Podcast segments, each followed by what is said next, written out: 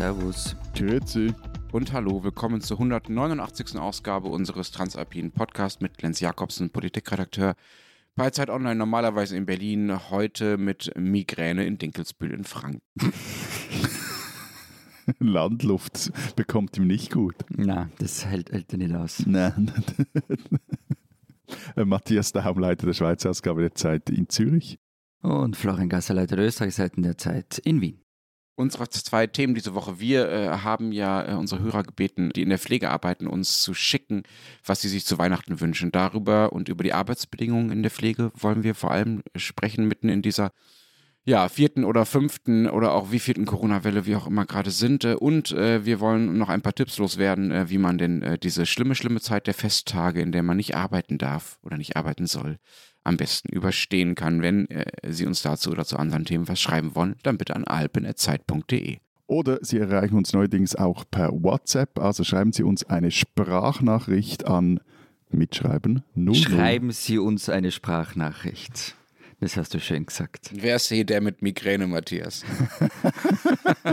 Also, In Lautschrift bitte. schicken Sie uns eine Sprachnachricht an. So, und jetzt zum Mitschreiben 0041 79 361 5310. Ich wiederhole 0041 79 361 5310. Und die Schweizer Vorwahl haben wir nur aus steuerlichen Gründen, oder? Irgendwie müsst auch ihr beiden armen Tropfen mal davon profitieren, dass wir hier ein Büro haben. Lass uns mal direkt die erste Hörerin anhören. Hallo, ich heiße Nora Hallauer, bin 42 Jahre alt, Pflegefachfrau seit 20 Jahren und arbeite in einem Pflegeheim. Ich bin alleinerziehend und Mutter von zwei Kindern. Als erstes wünsche ich mir eine Impfpflicht fürs Gesundheitspersonal, denn noch immer arbeiten ungeimpfte bei uns im Heim und gefährden die Betagten, mich und meine Familie. Zweitens wünsche ich mir mehr Anerkennung und Wertschätzung unserer Arbeit durch die Politik. Dass Ber Berger bei der Booster-Debatte gesagt hat, Pflegepersonal gehöre nicht zu den gefährdeten Personen, war falsch und respektlos. Auch dass Berse so wenig Verständnis für die Situation der Pflegenden in den Spitälern zeigt, ist traurig. Wir werden verheizt. Drittens wünsche ich mir, dass mit der Altenpflege keinen Gewinn erzielt werden soll. Die Privatisierung ist ein Desaster. Das öffnet Türen zur Ausbeutung von Personal und wir können so die Qualität der Pflege nicht mehr garantieren. Junge Einsteiger haben unter den Arbeitsbedingungen keinen Bock mehr auf den Job und sind überfordert und geben schnell auf. Wir sind aber in Zukunft auf sie angewiesen. Alles in allem wünsche ich mir, dass ich meinen Job noch 20 Jahre ausüben kann, ohne dabei kaputt zu gehen. Ich liebe meinen Job und mache ihn gern. Ich kümmere mich sehr gerne um andere Menschen, aber ich selber sollte dabei nicht auf der Strecke bleiben. Und momentan, jetzt in meinem Alter, ich weiß nicht, ob ich es nochmals 20 Jahre machen kann, ohne dass ich körperlich und psychisch Schaden erleide. Das finde ich eigentlich das, ja, das Schlimmste an allem, dass, dass so viele jetzt den Job hinschmeißen, weil sie einfach nicht mehr können. Nicht, weil sie nicht wollen, sondern weil sie nicht mehr können. Und das ist ein Verschulden, ja, der ganzen Gesellschaft und der Politik. Vielleicht noch zu, zur Erklärung äh, für, für alle Nicht-Schweizerinnen und Schweizer unter unseren Hörerinnen und Hörern. Also Herr Berger, das ist der Chef der Eidgenössischen Impfkommission und gleichzeitig auch äh, Pädiater am Kinderspital hier in Zürich. Und Berse, von dem unsere Hörerin spricht, ist Alain Berse der Gesundheitsminister und von dem her der oberste Pandemiebekämpfer in der Schweiz. Über den du durchaus schon öfters mal gesprochen hast, äh, mit starken Emotionen, ja.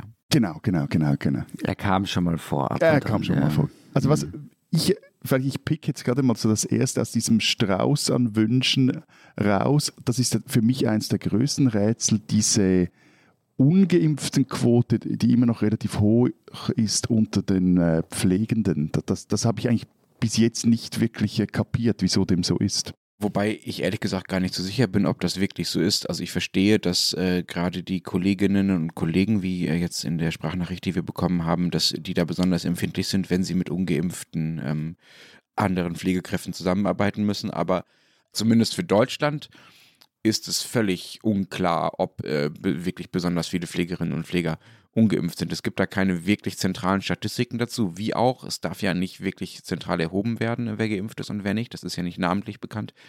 Es gibt zwar immer wieder so einzelne Berichte aus Heimen oder Krankenhäusern, wo die Impfquote in der Belegschaft dann angeblich besonders niedrig ist, aber es gibt auch immer Gegenbeispiele, in denen dann Krankenhäuser sagen, Moment mal, bei uns sind 100 Prozent geimpft mittlerweile.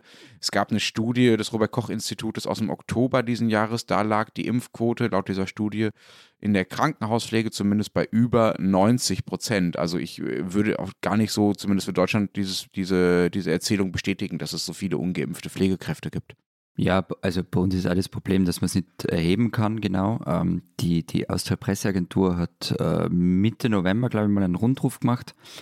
Und da kam raus, dass zum Beispiel in Wien 80 Prozent äh, des Gesundheitspersonals geimpft ist und in Salzburg waren es 82 Prozent. Also man ist schon deutlich ähm, über dem Durchschnitt der, der Bevölkerung. Eben, aber die, die, die Frage bleibt ja, wieso lässt man sich nicht impfen, wenn man mit vulnerablen Personen zusammenarbeitet, auch wenn diese Quoten höher sind? Also Weil auch, im, auch das Pflegepersonal ein Querschnitt der Bevölkerung ist und da liegt man dann trotzdem, also in unserem Fall 15 Prozentpunkte über der restlichen Bevölkerung. Das ist ja quasi die Erklärung, wieso es so ist, mhm. aber, aber, nachvollziehbar ist für mich nicht. Also ich meine, ich, ich, könnte nie diesen Beruf machen, ich könnte nie in der Pflege arbeiten. Als äh, ganz diversen Gründen. Ich glaube vor allem der, der, der, Hauptgrund ist, ich hätte einfach nie den Nerv, ich hätte nicht den Nerv dazu und vermutlich auch nicht diese dieses, dieses Kümmergehen, das mir, das geht mir, glaube ich, auch etwas ab. Aber ja, ich mein,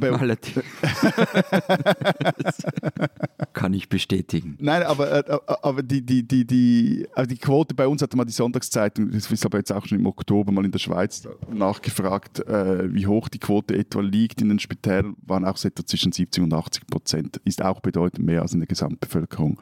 Aber, aber grundsätzlich verstehe ich da dann auch schon ähm, A, unsere Hörerinnen und B, auch zum Beispiel jemand jemand wie Lukas Engelberger, das ist der Chef aller kantonalen Gesundheitsdirektoren, der sagt, Zitat, ich erwarte, dass sich alle Mitarbeitenden mit Patientenkontakt impfen lassen. Mhm. Aber er kann das nur erwarten. Ne? Bei uns ist das mittlerweile Gesetz. Also wir haben eine Debatte über die allgemeine Impfpflicht hier in Deutschland, aber wir haben schon vor mittlerweile anderthalb Wochen ungefähr tatsächlich ein Gesetz mit einer Branchenimpfpflicht beschlossen, die unter anderem äh, genau das erzwingt, dass sich Pflegende nun äh, impfen lassen müssen. Also da sind wir äh, schon einen Schritt weiter, wenn man das in die Richtung denkt, als ihr, Matthias. Aber was meinte sie denn, ähm, um mal wieder auf den netten Herrn Alain Berset zu sprechen zu kommen? damit, dass der sich nicht um die Pflegenden äh, kümmert. Es gibt äh, keine politische Rückendeckung für diese Branche gerade bei euch oder wie sieht das aus? Na, politische Rückendeckung gibt es massive, da kommen wir ja später darauf noch zu sprechen, vermutlich. Nein, was, was sie damit meint, ist halt so dieses, ähm, das kann ich auch verstehen, diese vielleicht zur Schau getragene, ja, wir hören uns, ja, wir verstehen euch, ja, ihr habt es schwer, aber ich meine, das ist jetzt eben, wir sind jetzt in der, hier in der, in der fünften Welle, jedes Mal sind die neben dem vom Virus direkt betroffen sind, sind die ganzen Pflegeberufe, die am stärksten betroffen. Die müssen auf gut Deutsch den Scheiß immer wieder ausbaden, sind zum x Mal am Anschlag. Also auch wenn man mit Leuten spricht, die in diesen Stationen oder die in Institutionen arbeiten, auch auf den Intensivstationen arbeiten, die kommen oder kamen bis jetzt auch kaum je mal richtig zur Ruhe. Und da, die fühlen sich, ich sage es jetzt mal etwas salopp, halt von der Politik bis zum gewissen Grad verarscht, weil ja die nie so richtig kommunizierte Strategie der Schweiz ist, wir lassen das Zeug eigentlich plus minus so durchrasseln, machen ein paar, ja, ab, etwas versuchen wir zu bremsen, aber entscheidend ist eigentlich nur, dass das Gesundheitssystem nicht hops geht.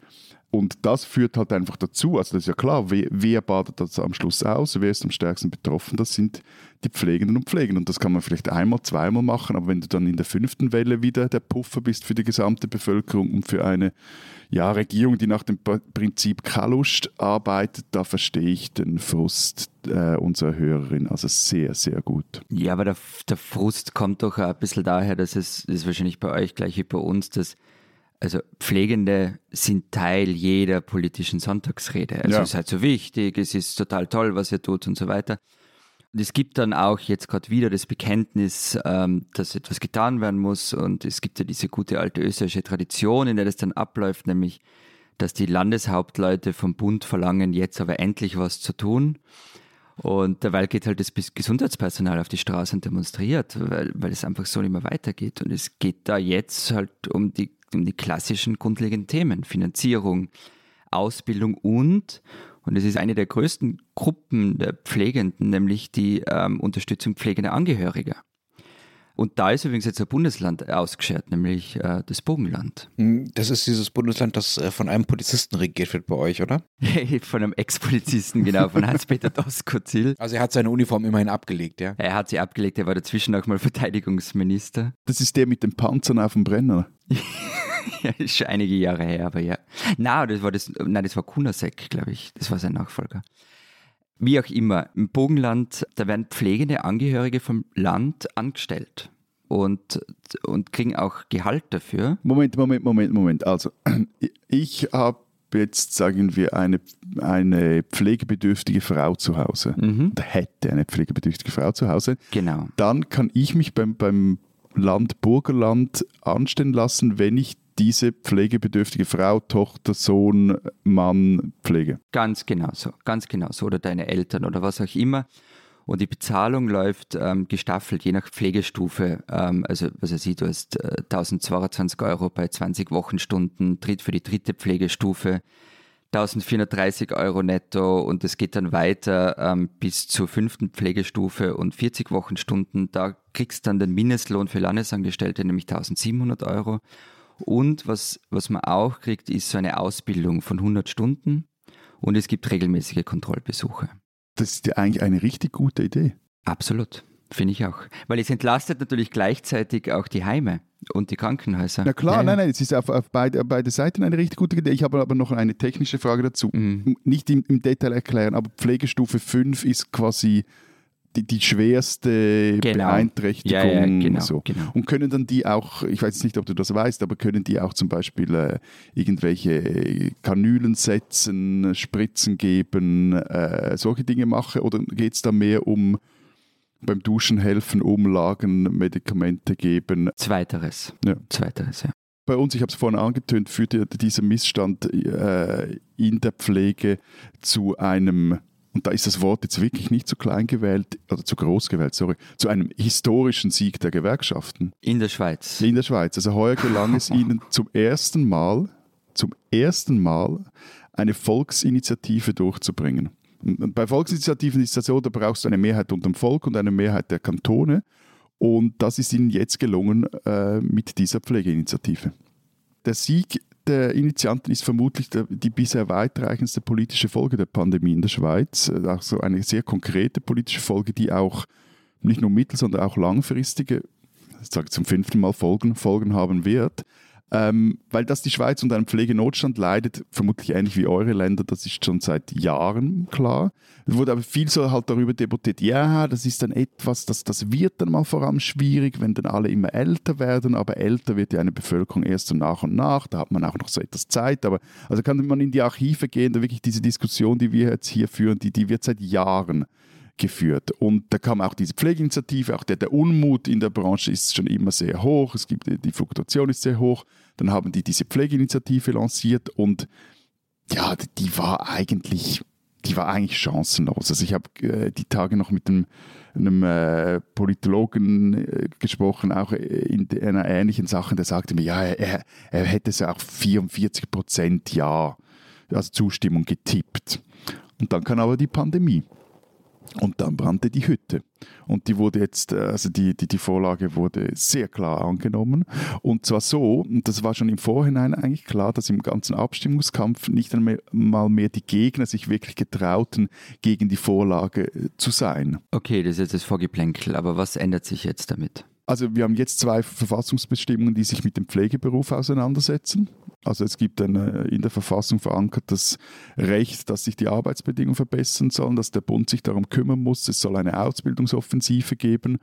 Und das soll dazu führen, dass sich die Situationen dann äh, auch wirklich verbessern. Und es wird recht viel Geld vermutlich gesprochen werden. Das sind dann aber eher grobe Zielvorgaben statt schon wirklich konkrete Maßnahmen, oder? Ja, also Verfassungsbestimmungen sind halt immer so Zielvorgaben. Gleichzeitig gab es einen Gegenvorschlag des Parlaments und der ist schon recht konkret. Also wenn der angenommen worden wäre, nicht die Initiative, dann wäre das Gesetz gleich in Kraft getreten und vermutlich wird es so sein, dass man einfach diesen Gegenvorschlag mal nimmt, den schnell umsetzt und dann noch alles, was on top ist, noch weiter ähm, verhandelt. Mhm. Interessant ist natürlich auch, es ist nicht nur die, der erste Sieg der, der Gewerkschaften in Erfolgsinitiativen, sondern es ist eine brutale Niederlage für die extrem einflussreiche und mächtige und verfilzte Gesundheitslobby in Bern. Also diese ganzen Krankenkassen, äh, Verbände, äh, Spitalverbände etc. Also für die ist es eine, wirklich eine, wie würdet ihr sagen, Florian, eine, Wat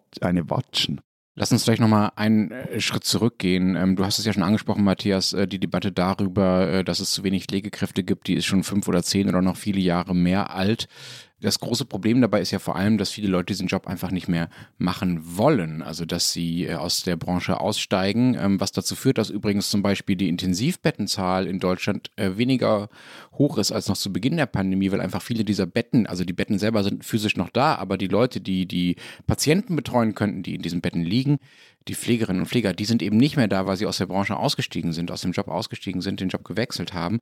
Und das ist ein relativ akutes äh, Problem. Da gibt es einfach zu wenig äh, Leute, die das noch machen wollen und so viele, die äh, sagen, ich kann nicht mehr, ich will da raus, so wie es unsere Hörerin am Anfang ja auch als äh, ihre größte Sorge skizziert hat, dass die Leute ähm, den Job abgeben, obwohl sie ihn eigentlich weitermachen wollen, aber halt einfach nicht mehr können. Wie ist das denn bei euch? Habt ihr äh, Informationen dazu, wie viele bei euch aus der Pflege aussteigen äh, und wenn ja, äh, warum sie aussteigen vielleicht?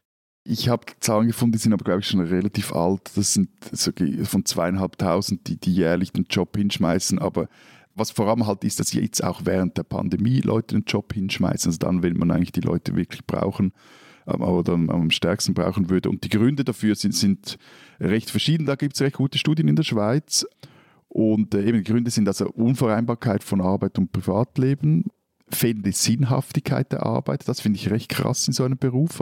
Also wenn die Leute dann sagen, hey, ich sehe den Sinn nicht mehr, was ich hier mache, weil sie eben zu wenig Zeit haben oder zu sehr unter Stress stellen, steht dann äh, fehlende Verbundenheit mit dem Arbeitgeber oder äh, mangelnde Vorhersehbarkeit der Arbeit. Also da, da geht es vor allem um dieses äh, um Dienstpläne, um Schichtarbeit etc. Ähm, und dann generell halt so diese Stimmungen, die oder diese Unternehmenskulturen in diesen Institutionen, wo halt sehr viel noch äh, hier auch immer noch Hierarchien herrschen, auch in der Schweiz, es gibt Rollenkonflikte und ein Grund ist auch unfaires Verhalten, der da immer wieder angeführt wird. Da unterscheiden sich unsere Länder eh so gut wie gar nicht. Äh, also gerade die Dienstzeiten sind bei uns ein Riesenthema. Ähm, also wir reden da auch von Schichtdiensten mit, mit im Schnitt fünf bis sieben Nachtdiensten im Monat, zwölfeinhalb Stunden äh, Schlafverbot und so weiter. Wir haben mal im April äh, ein Interview im Blatt gehabt mit dem Pfleger Günther Walder, der hat so ein Fotobuch veröffentlicht, House of Fate, das Intensivpfleger. Und er hat damals gesagt, ich zitiere das jetzt einfach mal. Als Krankenpfleger begehst du eigentlich Raubbau an deinem eigenen Körper. Das Schichtsystem, die vielen Dienste am Wochenende oder in der Nacht, der enorme psychische Druck, all das macht sich mit den Jahren immer stärker bemerkbar. Man kann nicht mehr schlafen, man hat Wahnvorstellungen in der Nacht, man wacht auf und hat arge Bilder im Kopf. Vollzeit würde ich das nicht mehr aushalten. Den Job aber ganz aufzugeben, das wäre für mich niemals in Frage gekommen, so wie übrigens für kaum einen Pfleger. Was eben dann nur dazu kommt, also zu diesen äh, Dienstzeiten, ist halt die Bezahlung. Es ist nämlich nur ein Buch erschienen in dem Jahr über äh, die sogenannten Systemerhalterinnen. Das trägt dann, wie ich finde, super Titel Klatschen reicht nicht. Da geht es auch viel ums Geld. Also zum Beispiel das Gehalt einer Assistenzkraft beginnt im Schnitt bei knapp über 25.000 Euro brutto im Jahr und nach 35 Dienstjahren kommst du auf 32.800. Und als diplomierter Pfleger, diplomierte Pflegerin steigst du irgendwo bei 28.000 im Jahr ein und liegst nach dreieinhalb Jahrzehnten immerhin bei 41.000. Aber eben selbst in dieser allerhöchsten Stufe bist nur knapp über Medianeinkommen in Österreich. Wie wichtig ist denn bei euch diese Geldfrage? Ähm, das, was du jetzt erzählt hast, Florian, das kommt mir schon ganz schön krass niedrig vor, auch im Vergleich äh, zu dem, was in Deutschland so gezahlt wird. Da liegt der Lohn so, sagen wir, zwischen 3.500 und 4.000 brutto im Monat. Das heißt, wenn man ja, wenn man gut abschneidet und Glück hat, liegt, kommt man so bei 2,5 netto raus. Mhm. Äh, meistens ist es weniger. Das ist ja immerhin schon ein bisschen besser als das, was ihr in Österreich habt, äh, Florian. Aber Matthias, ich habe gelesen, bei euch in der Schweiz sind es 7.000 bis 9.000 Franken im Monat. Kann das sein? Das kommt mir selbst für Schweizer Verhältnisse sehr viel vor eigentlich. Ah, also ich habe die Zahl von brutto 6.300 Franken gelesen, die man als Pflegefachfrau oder Pflegefachmann mit Fachhochschulabschluss in einem Zürcher Spital verdient oder in Zürcher Spitälern verdient. Das ist dann ein ordentlicher Durchschnittslohn, aber jetzt auch nicht bombig und ähm, eben. Aber der Punkt ist ja auch, der beste Lohn nützt dir nichts, wenn du deine Dienstpläne nicht frühzeitig erhältst und dadurch die Kinderbetreuung nicht organisieren kannst, wenn du immer wieder Schicht arbeiten musst. Florian hat es ja vorher ähm, ein Pfleger zitiert aus einem Buch, wenn du einspringen musst, weil du zu wenige Kolleginnen und Kollegen hast, wenn, wenn die Pike-Dienste nicht bezahlt sind oder, oder, wenn du einfach sinnlos Überstunden schiebst. Und äh, das ist, hat dieser Pfleger in diesem Zitat von Florian ja vorher auch gesagt. Also dazu kommt, nur wenige arbeiten in diesem Beruf über Jahre hinweg Vollzeit, weil das einfach kaum jemand aushält. Also da ist die, die, die Geldfrage ist einfach eine unter vielen und weil es eben nicht nur am Geld liegt, macht das die ganze Sache auch relativ schwierig oder halt aufwendig, diese äh, Bedingungen in der Pflege wirklich zu verbessern. Lass uns mal die nächsten Hörerinnen und Hörer anhören. Hallo zusammen, da sind Flavia und Levin. Wir möchten uns ganz herzlich bedanken, dass ihr uns eine Plattform gebt. Mein größter Weihnachtswunsch wäre es, dass alle Pflegefachpersonen gesund durch diese Pandemie kommen und auch danach noch gerne in diesem wunderschönen Beruf arbeiten. Und mein größter Wunsch ist es, eine definierte maximale Anzahl von PatientInnen zu betreuen, was der Pflegequalität zugutekommt. Wir danken euch. Tschüss. Ja, sehr interessant an dieser Nachricht ist gerade das zweite, ne, mit der, äh, der konkreten Anzahl, ähm, äh, für die man zuständig ist, damit die Qualität steigt. Das gibt es in Deutschland auf eine gewisse Art schon. Also in den, äh, äh die, wurden, die Zahlen wurden übrigens auch nochmal geändert. Ähm, also dass zum Beispiel auf Intensivstationen ein Pfleger in Tagschichten nur noch für zwei anstatt für zweieinhalb Personen äh, zuständig sein darf, aber das ist noch nicht, noch nicht perfekt sozusagen. Und es ist eines der Versprechen der neuen Regierung hier auch, da nochmal durchzugehen und äh, die Schlüssel und äh, die Personalbetreuung so aufzustellen, dass wirklich die Betreuung am Ende auch wirklich gut sein kann und alle wissen, was von ihnen erwartet wird. Was ja hier interessant ist, aber die Zahlen sind jetzt auch schon etwas älter, dass eigentlich der Betreuungsschlüssel in den Schweizer Spitälern relativ gut ist, wenn man ihn zum Beispiel mit Deutschland vergleicht. Also bei uns sind es, glaube ich, so um die acht Patienten, die eine Pflegerin, ein Pfleger während äh, 24 Stunden betreut. In Deutschland sind es äh, etwa 13 oder so. Das ist jetzt aber nicht mehr nur intensiv, ne? Ja, das ist alles. Ja, das ist alles. Ja, eben. Also das hängt von allem Möglichen. Es gibt so Untergrenzen, was weiß ich, Intensivmedizin, hast halt maximal zweieinhalb Patienten pro Pflegekraft und in der Kardiologie sind es zwölf. Also das sind jetzt Untergrenzen und nicht die tatsächlichen Zahlen. Ja, servus meine Herren. Äh, ich heiße Dominik Bonacker, komme aus Bayern ursprünglich und arbeite aber seit fünf Jahren jetzt in Salzburg auf einer Intensivstation. Derzeit mache ich eine Intensivweiterbildung, die aber aufgrund der Covid-Situation in Salzburg unterbrochen wurde. Und da schließt auch schon mein erster Wunsch an. Ich wünsche mir, dass die nächstes Jahr natürlich auch vollständig ähm, zu Ende gebracht werden kann, ohne weitere Unterbrechungen. Das wäre mir ein großes Anliegen. Und mein zweiter Wunsch, wenn ich den noch äußern darf, ist eine Einführung einer bundesweiten Pflegekammer, sowohl in Deutschland als auch in Österreich, damit auch die Pflege zukünftig besser repräsentiert ist, ist ein Schritt, der meiner Meinung nach längst überfällig ist, jedoch noch nicht umgesetzt wurde. Ja, und ansonsten wünsche ich allen schöne Weihnachten und ich höre euch im nächsten Podcast, würde ich sagen. Ciao. Danke, schöne Weihnachten zurück. Ja, danke auch für diesen Wunsch. Ich finde den Wunsch auch ehrlich gesagt einleuchtend und nachvollziehbar auf der Ebene von Bundesländern. Gibt es bei uns solche Pflegekammern? Übrigens auch schon, ähm, die sich ja um die Selbstverwaltung und die Interessenvertretung der äh, Pflegenden äh, kümmern. Aber auf Bundesebene nicht. Aber wäre das gerade ne, wegen dem, was du schon angesprochen hast, Florian, wegen dem vielen Klatschen und der Frage, was die Politik denn dann wirklich tut, äh, wenn das Klatschen vorbei ist, wäre das ja sehr, sehr notwendig, dass in Berlin oder dann halt in Wien jemand sitzt, der, äh, der da wirklich die Interessen vertritt in zentraler Stelle. Ich weiß jetzt gar nicht, ob wir, wenn wir über Kammer sprechen, das Gleiche meinen. Ist, ist man bei euch Pflichtmitglied in einer Kammer? Generell ja, wie das jetzt konkret in diesen Pflegekammern wäre okay. oder ist, auf Länderebene, wie das auf Bundesebene wäre, das weiß ich ehrlich gesagt nicht, aber Kammern sind in der Regel eine Pflichtmitgliedschaft, ja. Okay. Also für den jeweiligen Beruf natürlich, ne? Ja, Entschuldigung, bitte. was ist eine Kammer? Ich mache mir das jetzt zum Vorwurf. Du weißt es wirklich nicht?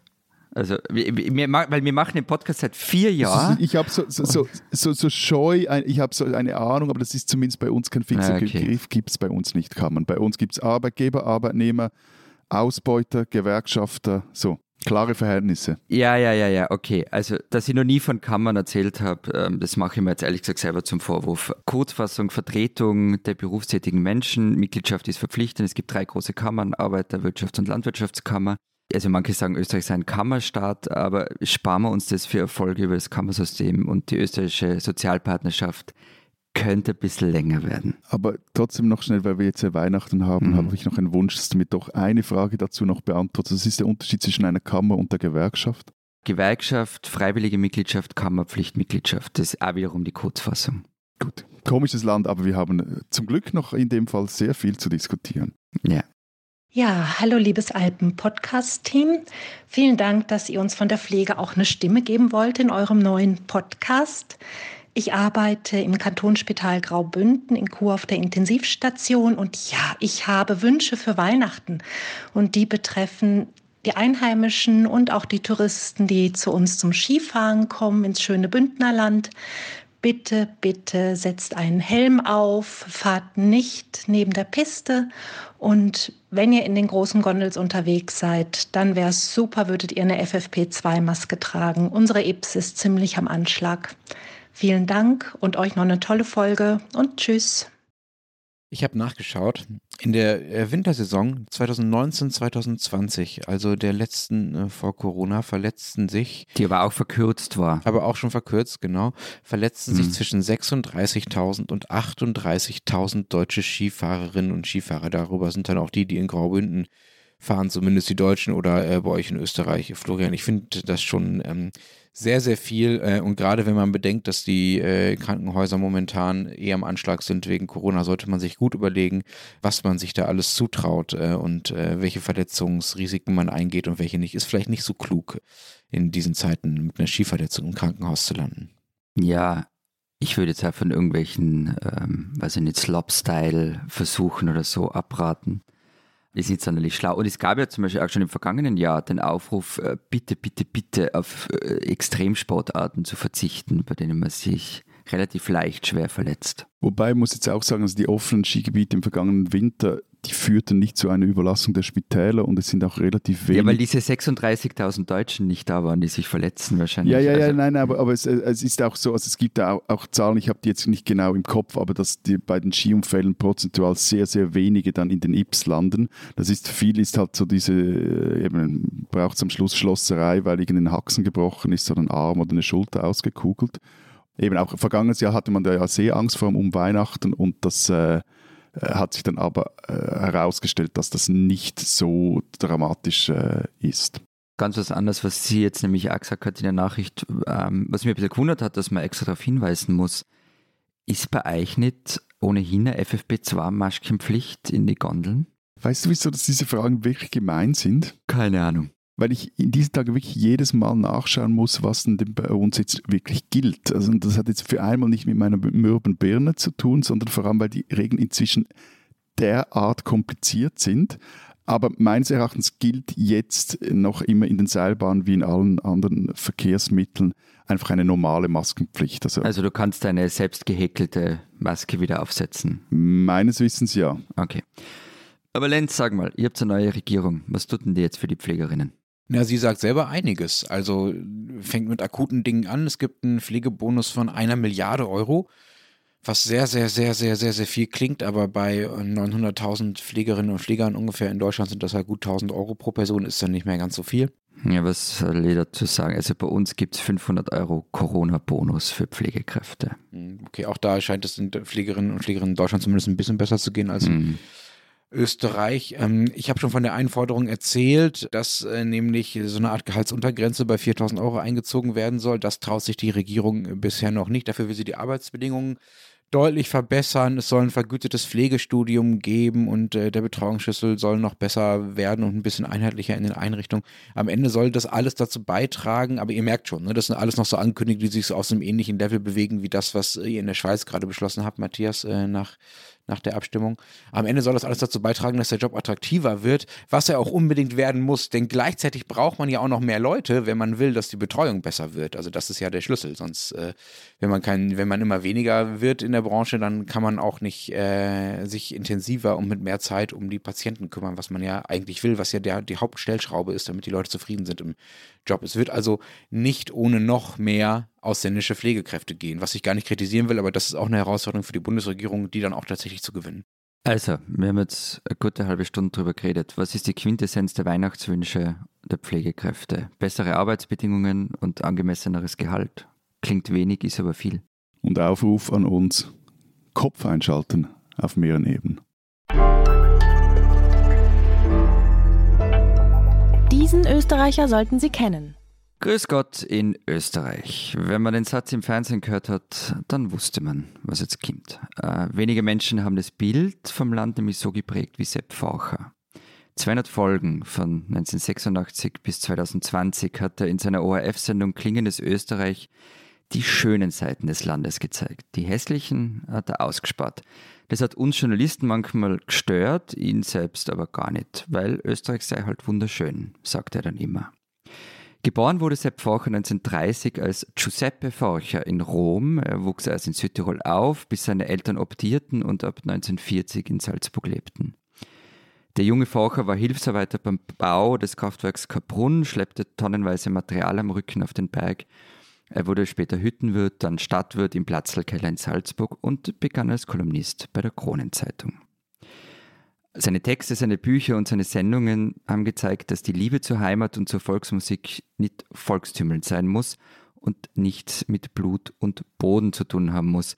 Focher hat immer mit einer Offenheit und Neugier in die Welt geblickt und dabei immer eine liberale Grundhaltung gehabt. Vor drei Monaten habe ich ihn in Salzburg in seinem Haus besucht. Er hat mich gar nicht erst gesitzt, weil Tiroler seien untereinander immer per Du, hat er gesagt, und eine Flasche Wein auf den Tisch gestellt. Wir haben dann viel gelacht und über Tanzen, Radfahren und Schwimmen gesprochen, was er alles nicht konnte, über Corona und den Tod. Und darüber, dass Österreich ein rassistisches Land sei. Er hat gesagt, Migranten darf man nie verachten, um Gottes Willen, im Gegenteil, du musst sie umarmen. Da bin ich ein heikler Typ. Die Pandemie hat er locker gesehen. Für die Impfung hat er geworben, Corona sei weniger ein Menschheitsproblem, sondern ein Problem für dumme Menschen. Weil es gibt viele, die glauben, dass sie gescheit sind und gegen die Impfung argumentieren. Das ist doch alles deppert. Und als ich ihn gefragt habe, ob er nicht die Renaissance der ländlichen Folklore eingeläutet hat und damit auch den Grundstein für, zum Beispiel für den Erfolg von Andreas Gabalier gelegt hat, ähm, da hat er mich ein Gefrast genannt und gleich einen Wein nachgeschenkt. Seine Frau Helly hat drei Jahre vorher einen Schlaganfall erlitten. Sie konnte das Bett nicht mehr verlassen und lag in der Zirbenstube, auch als ich zu Besuch war. Immer wieder bin ich an dem Nachmittag aufgestanden, habe ihr ein Weinglas gebracht, angestoßen und mit ihr geplaudert, weil sie war um nichts weniger beeindruckend als ihr Mann. Wovor er Angst habe, habe ich Sepp Focher vor dem Weggehen noch gefragt. Dass die Helly früher stirbt als ich, war seine Antwort. Er wollte nicht getrennt von ihr sein. Ende November ist Helly Focher gestorben. Sepp Focher nur wenige Wochen später am vergangenen Wochenende im Alter von 91 Jahren. Man wird mich schnell vergessen, hat er in dem Gespräch damals auch gesagt. Naja, ich glaube, so klug er war, damit hatte er Unrecht. Sepp Focher, ein Österreicher, den man noch lange kennen wird.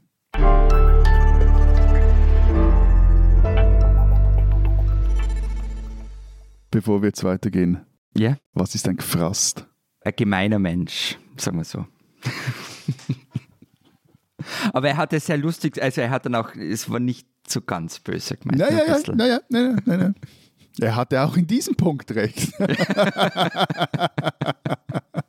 Lass uns zu unserem zweiten Thema kommen. Äh, wir haben den 21. Dezember, an dem wir aufnehmen. Am 22. Dezember erscheint diese Folge, also quasi startbereit zu den Weihnachtsfeiertagen und der, dem Silvester und dem neuen Jahr, also den gefühlt drei Monaten Zeit über die Feiertage, die man Zeit hat, um sich mal so richtig auszuruhen und irgendwelchen Quatsch zu machen.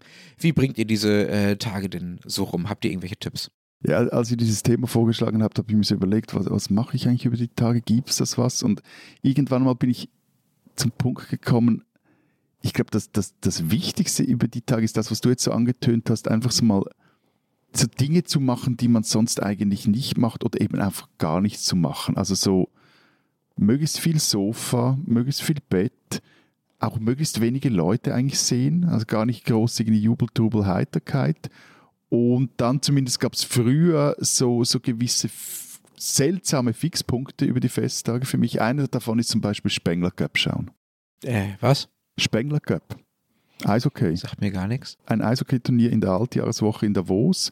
Kennt ihr? In welcher Woche? Wie heißt das? In der Altjahreswoche, also quasi zwischen. Ähm, zwischen den Jahren, zwischen Weihnachten und Silvester. Ne? Zwischen den Jahren, ah, genau.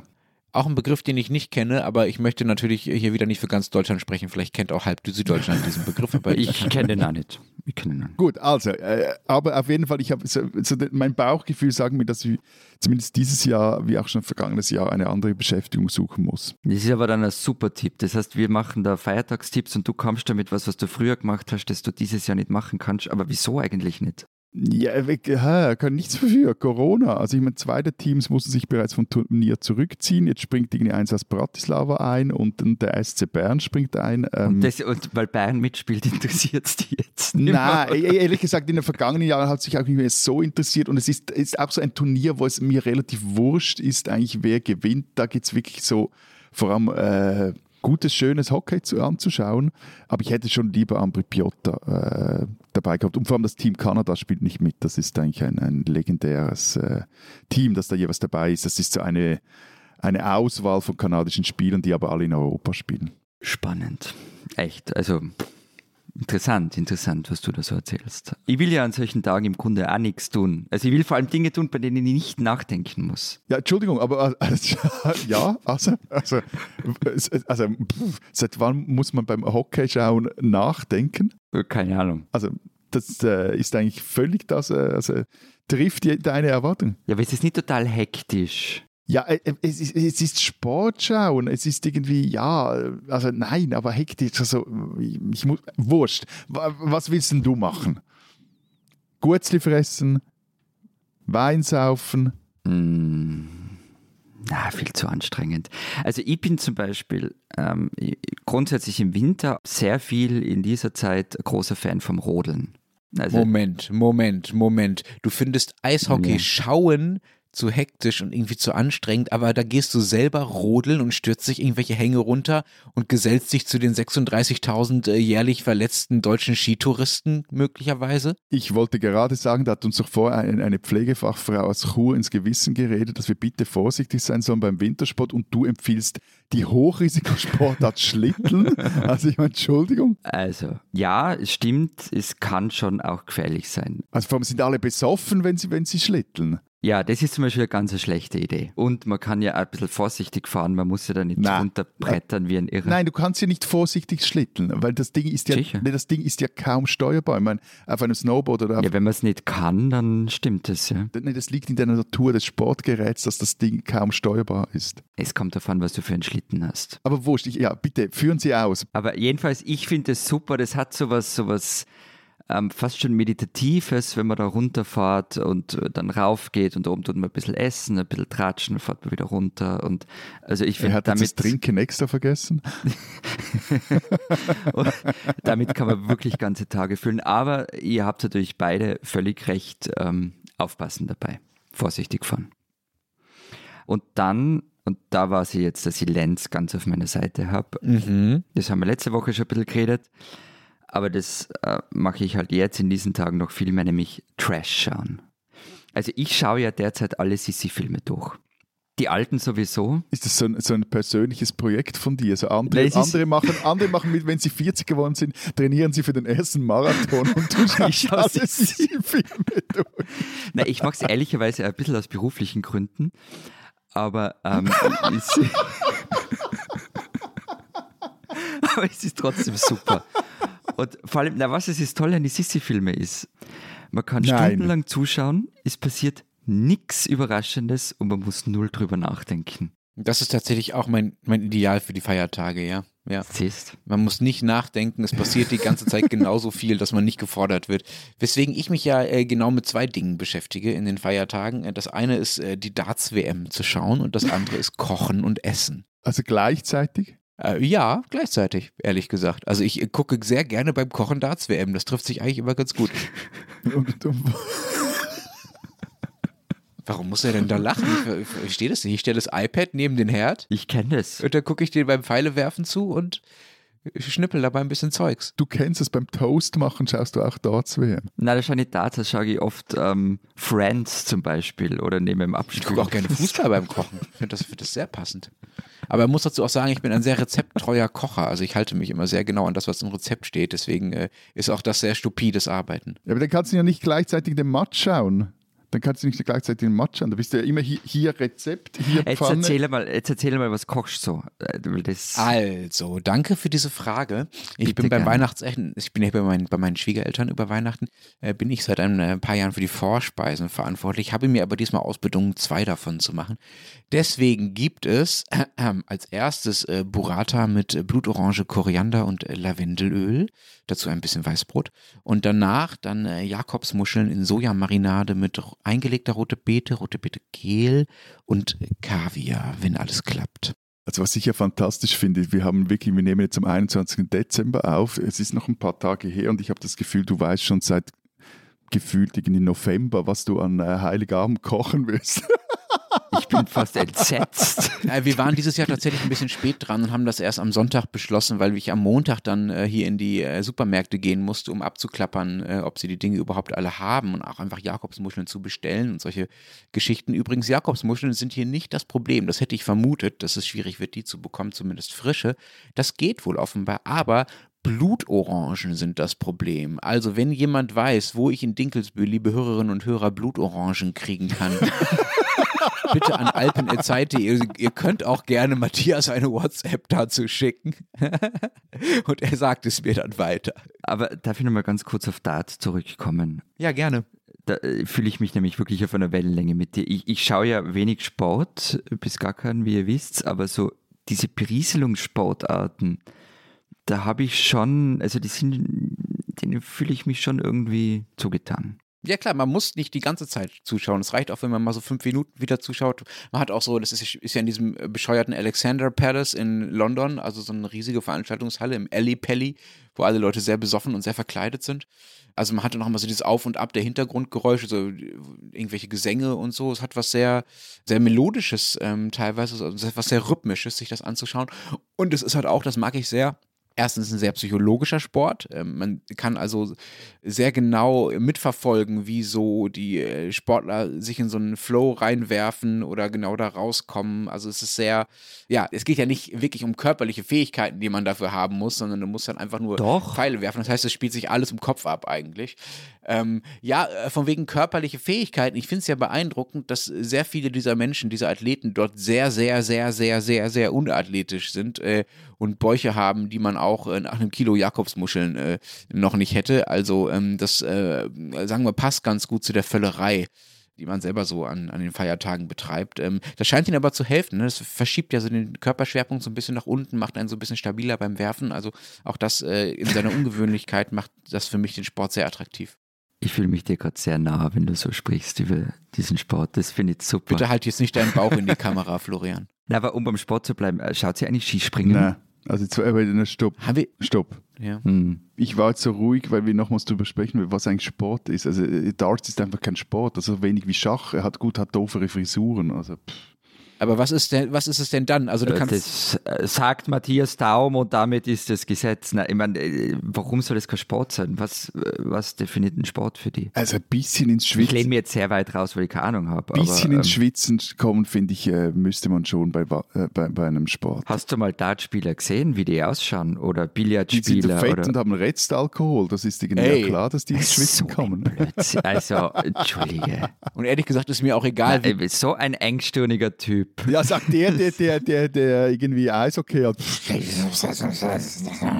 Ich habe nichts gegen Eishockey. Die Frage ist nur, ob es entspannend ist. Wurscht. Deine Frage noch beantwortet. Nein, Skispringen schaue ich nicht. Ich schaue Skispringen äh, auch nicht mehr. Haben wir, glaube ich, auch schon mal drüber geredet, ne? dass es da so Hochphasen gab mit Jens Weißflog und Martin Schmidt und Sven Hannawald und so weiter. Und äh, seitdem wieder nur die Österreicher und die Norweger gewinnen, äh, sind wir ehrlich gesagt Ist es so? so ein bisschen raus. Und äh, Darts WM äh, ist ja leider auch, äh, sagen wir mal, eine Konkurrenz, Konkurrenzveranstaltung. Ne? Also die ist ist ja auch schon nachmittags an den meisten Tagen ähm, und ist halt ein bisschen attraktiver für mich. Verstehe ich total, alles gut. Ähm, ich habe natürlich auch keine Ahnung von Skispringen. Das, ich weiß ja nicht, wer da gerade gut ist und wer nicht und so. Also wirklich null Ahnung. Aber was irgendwie so dazugehört zum Jahreswechsel, ist die Vier-Schanzentournee. Also früher bin ich da sogar ab und an hingegangen, wenn sie da vom Berg Isel geküpft sind. Ich glaube, das ist immer so am 3. oder 4. Jänner. Also Skispringen ist ja, ist ja ein stinklangweiliger Sport, auch wenn du live dort bist. Es passiert nichts. Der eine hupft einen Meter weiter, der andere einen Meter weniger. Ja, meine Güte. Und es ist wie Neujahrskonzert schauen. Alles ein bisschen fad, wenig überraschend und trotzdem gibt es einem so ein wohliges, heimeliges Gefühl. Die spinnen, die Deutschen. Lisa Fitz müssen wir leider spinnen lassen diese Woche. Eine deutsche Kabarettistin, die in Zürich geboren ist. Übrigens, sie hat schon in den vergangenen Jahren, so ungefähr seit 2017, äh, schon ein paar Mal gezeigt, dass sie äh, ein kleines bisschen neben der Spur ist. Sie ist dann zum Beispiel bei Russia Today aufgetreten, diesem ähm, russischen äh, Propagandasender des russischen Staates. Hat doch mal ein äh, total lustiges, also natürlich überhaupt nicht lustiges Lied über Rothschilds und andere antisemitische Verschwörungstheorien veröffentlicht, also ist er schon seit einiger Zeit auf der schiefen Spur, wird allerdings trotzdem immer wieder eingeladen, unter anderem vom SWR in Kabarettsendungen, also vom Südwestrundfunk des SWR.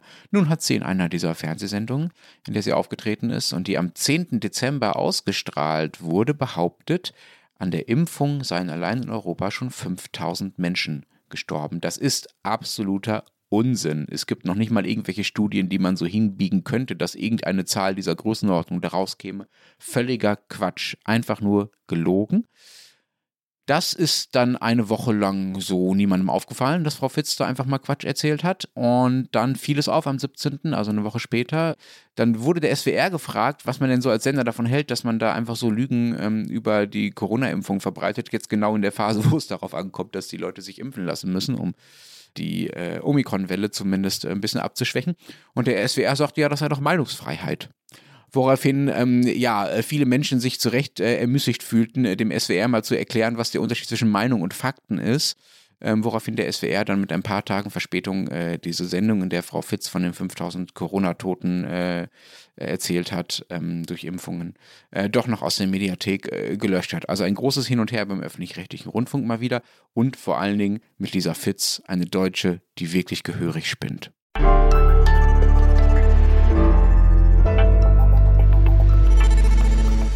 Das war es diese Woche beim Transalpinen Podcast. Das war es dieses Jahr. Das war es dieses Ausschluss Jahr vorbei. beim Transalpinen. Fertig lustig. Okay, tschüss 2021. Äh, Matthias Florian, was steht denn in dieser und äh, wisst ihr vielleicht sogar schon, was in der nächsten, also in der darauffolgenden Woche in euren Ausgaben steht? Zeit Schweiz, Zeit Österreich?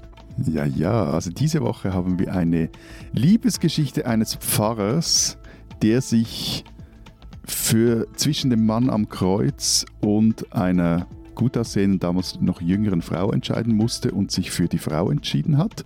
Und im Alpenporträt hat meine Kollegin Sarah Jäcki Karl Elsener getroffen. Das ist der Chef von Victorinox, dem Hersteller von Schweizer Taschenmessern, der nichts von Luxus, aber umso mehr. Hey, wir haben wirklich eine weihnachtliche Ausgabe. Und nämlich, der hat nämlich umso mehr von Jesus. Und die Woche drauf haben wir einen Jahresrückblick bei uns in der Schweiz. Es geht da um die Frage, was hat Corona mit der direkten Demokratie angestellt und was hat die direkte Demokratie mit Corona angestellt. Es geht darum, was hat die Ehe für alle mit der queeren Community angestellt und die queere Community mit der Ehe für alle. Und es geht um die politische Schlacht aller Schlachten neben Corona, die wir heuer geschlagen haben hier in der Schweiz, nämlich die Landwirtschaftsvorlagen, über die wir im Juni abgestimmt haben. Wir haben diese Woche eine ganz weihnachtliche Geschichte im Blatt, ähm, nämlich über Kurt Waldheim. Wie er seinen Baum geschmückt hat.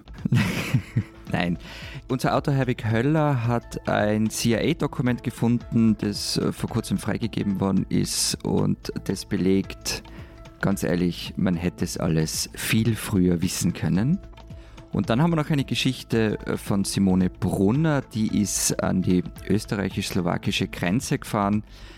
Bratislava wächst nämlich, die Stadt Bratislava, und sie wächst immer näher an die österreichische Grenze heran, was den dortigen Gemeinden gar nicht gefällt. Und Wenn Sie wissen wollen, was in Deutschland los ist, lesen Sie den Rest der gedruckten Zeit der nächsten zwei Wochen und natürlich Zeit online.